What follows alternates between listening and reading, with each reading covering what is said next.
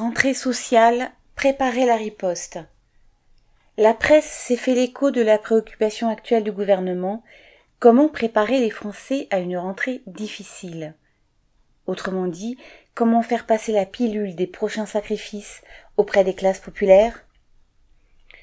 Dans une interview, le ministre des Comptes publics, Gabriel Attal, a notamment rappelé que la réforme du chômage et celle des retraites, réclamées depuis longtemps par le patronat, seront à l'ordre du jour dès la rentrée. L'inflation s'installe dans la durée, et même les quelques augmentations de salaire promises, par exemple dans la fonction publique, ne seront pas en mesure d'enrayer la baisse du pouvoir d'achat.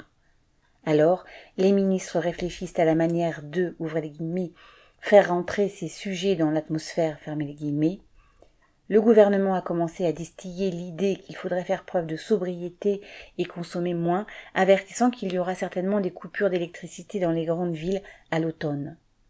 À la télévision, tous les jours, on multiplie les conseils pour faire consommer moins.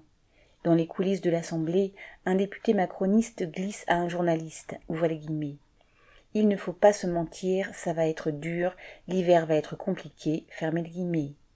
Le message est clair, il va y avoir des contraintes. Face à cette campagne du gouvernement, les travailleurs doivent se préparer, eux, à riposter aux attaques annoncées. La classe ouvrière a la force de s'y opposer. C'est la seule réponse valable à donner à ces promesses de sang et de larmes. Pierre Merlet.